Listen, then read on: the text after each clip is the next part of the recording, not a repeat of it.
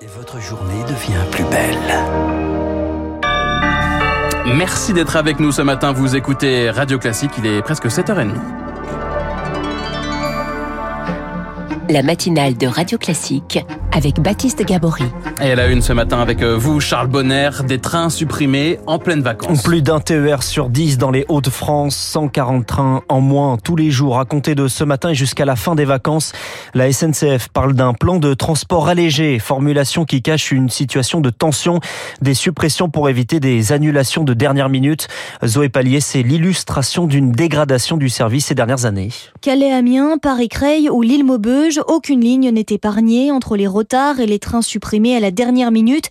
C'est un calvaire pour les dizaines de milliers d'usagers quotidiens, soupire Gilles Laurent, président de l'antenne régionale de la Fédération des associations d'usagers des transports. Depuis début septembre, ça variait entre 40 et 80 trains chaque jour supprimés sur 1200. Donc euh, les gens s'entassent dans les trains qui restent. C'est impossible de gérer une vie de travail dans ces conditions-là. Vous imaginez les, les gens qui doivent euh, un matin sur deux prévenir leur patron qu'ils vont être en retard, ça peut pas marcher. Quoi. Des tensions dues à un manque de main-d'œuvre ou plutôt d'anticipation, rétorque Franck Dersin, vice-président Les Républicains de la région Hauts-de-France en charge des transports. Comment une entreprise peut-elle se rendre compte du jour au lendemain que dans une seule région, il lui manque 65 conducteurs? Il y a vraiment là une direction qui, il y a quelques années, a décidé de faire des économies à tout prix sans penser à l'intérêt de ceux qui prennent le train quotidiennement, alors même qu'aujourd'hui, c'est ce qui est bon pour l'environnement et c'est ce qui est bon aussi pour le pouvoir d'achat à l'heure où l'essence est très chère. La région compte sur l'ouverture de ces lignes à la concurrence pour résoudre ces dysfonctionnements dans les prochaines années. La SNCF promet-elle une grande campagne de recrutement pour 2023 Zoé Pallier, un manque de personnel, c'est aussi ce que vivent les services de pédiatrie. Le gouvernement annonce 150 millions d'euros pour les services en tension à l'hôpital. La réponse du ministre de la Santé, François Braun, après la lettre ouverte de 4000 soignants vendredi, qui en pleine épidémie de bronchiolite sont contraints de transférer des nourrissons vers d'autres hôpitaux. Andreas Werner est le président de l'Association française de pédiatrie.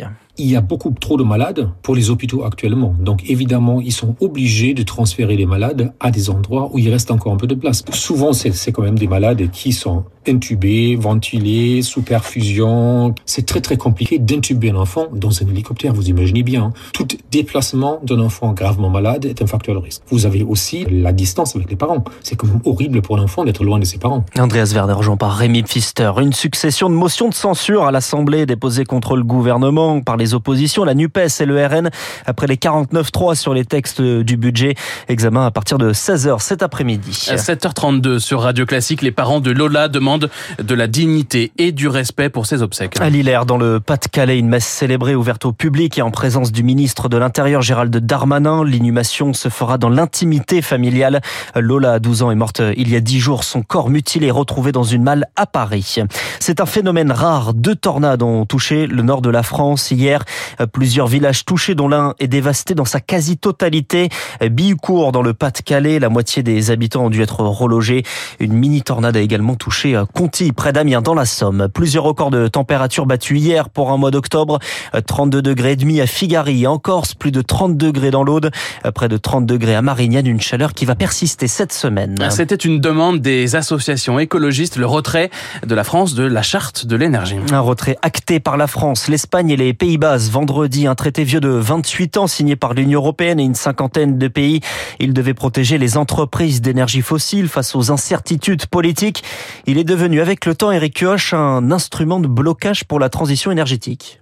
Sur la base de ce traité, l'énergéticien allemand RWE réclame 1 milliard 400 millions d'euros aux Pays-Bas. Motif, la haie souhaite sortir du charbon d'ici 2030. Rome, elle, a été condamnée à 180 millions d'euros d'amende pour avoir refusé l'installation d'une plateforme pétrolière dans ses eaux. Ce texte est porteur d'une logique d'un autre temps, affirme Sébastien Treyer, directeur de l'Institut du développement durable et des relations internationales. Ce traité n'a pas de sens dans la période qu'on vit aujourd'hui et il est aussi contradictoire avec l'ambition européenne du pacte vert pour réduire 55% de nos émissions de gaz à effet de serre d'ici 2030. Ça veut dire qu'il faut sortir de l'utilisation du gaz, du charbon et du pétrole. Une question de souveraineté énergétique aussi, au moment où l'Europe souhaite sortir de sa dépendance au gaz russe, ce qui laisse entrevoir un possible effet domino parmi les 27, analyse l'économiste Maxime Combe. Le fait qu'on ait à la fois la France, l'Espagne, les Pays-Bas qui annoncent leur retrait, vraisemblablement on peut avoir encore des décisions de ce type en Pologne, peut-être en Allemagne même, et derrière toute une série de petits États qui vont prendre des décisions similaires. Une dizaine de pays pays seraient déjà tentés de suivre l'exemple de la France. L'Espagne et les Pays-Bas appellent désormais à une sortie coordonnée de l'ensemble de l'Union européenne,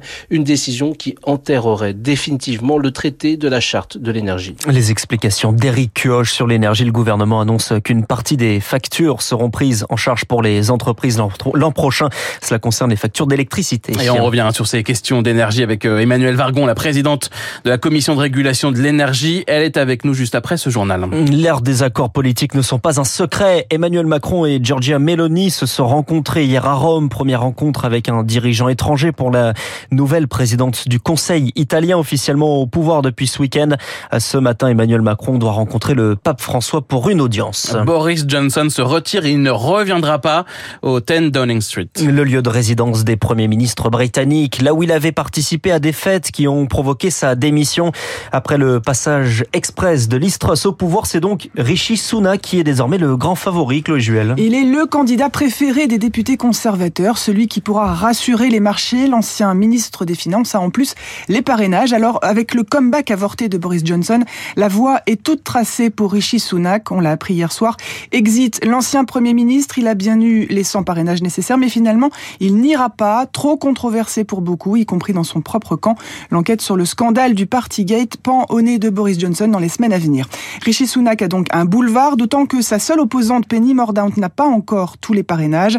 Elle a jusqu'à 15h heure française aujourd'hui pour les obtenir. Ce sera ensuite aux 170 000 adhérents du Parti conservateur de faire leur choix. Un vote qui prendra fin vendredi dans la matinée. Chloé Juel, de la purée jetée sur un clos de monnaie. C'était hier à Potsdam, près de Berlin. Les meules visées par des militants écologistes après les tournesols de Van Gogh à Londres. La police a interpellé les deux militants. Et puis du football, Charles, et des chiffres euh, astronomiques. Et le Parisien aujourd'hui en France dévoile le contrat de Kylian Mbappé, contrat qu'il a signé en mai dernier pour rester au Paris Saint-Germain. C'est d'abord un salaire de 72 millions d'euros bruts par an, ce qui fait 2 millions 7 euh, nets par mois. C'est ensuite une prime à la signature, 180 millions, puis trois primes de fidélité, une par année de contrat, 70, puis 80, puis 90. Il est toujours au club en 2024. À ce moment-là, ce sera donc un contrat à 630 millions d'euros bruts. Le football, c'est aussi sur le terrain. Hier soir au stade Pierre-Mauroy de Lille, avec la victoire spectaculaire du LOSC, 4-3 contre Monaco. À l'étranger, Ousmane Dembélé brille avec Barcelone contre Bilbao. Un but et trois passes décisives, victoire 4-0. Incertitude en revanche pour Raphaël Varane à quelques semaines du mondial. Le défenseur sorti blessé ce week-end, absent trois semaines, ce qui devrait être bon théoriquement pour être du voyage au Qatar. La liste dévoilée le 9 novembre. Kylian Mbappé a le plus gros euh, contrat donc de l'histoire du football euh, et de l'histoire du sport même. Du sport, oui. Et de loin, je crois. Absolument colossal. Ça fait réfléchir aussi. Ça, ça, ça pousse peut-être, euh, ça l'aide un peu à rester au PSG. Surtout en plein mmh. débat sur la Coupe du Monde au Qatar. Voilà. C'est vrai que ça arrive au bon moment. Merci Charles. Et on vous retrouve à 8h30 pour le rappel des titres sur Radio Classique. Il est 7h37. Dans un instant, Emmanuel Vargon, présidente de la Creux, la commission de régulation de l'énergie, invitée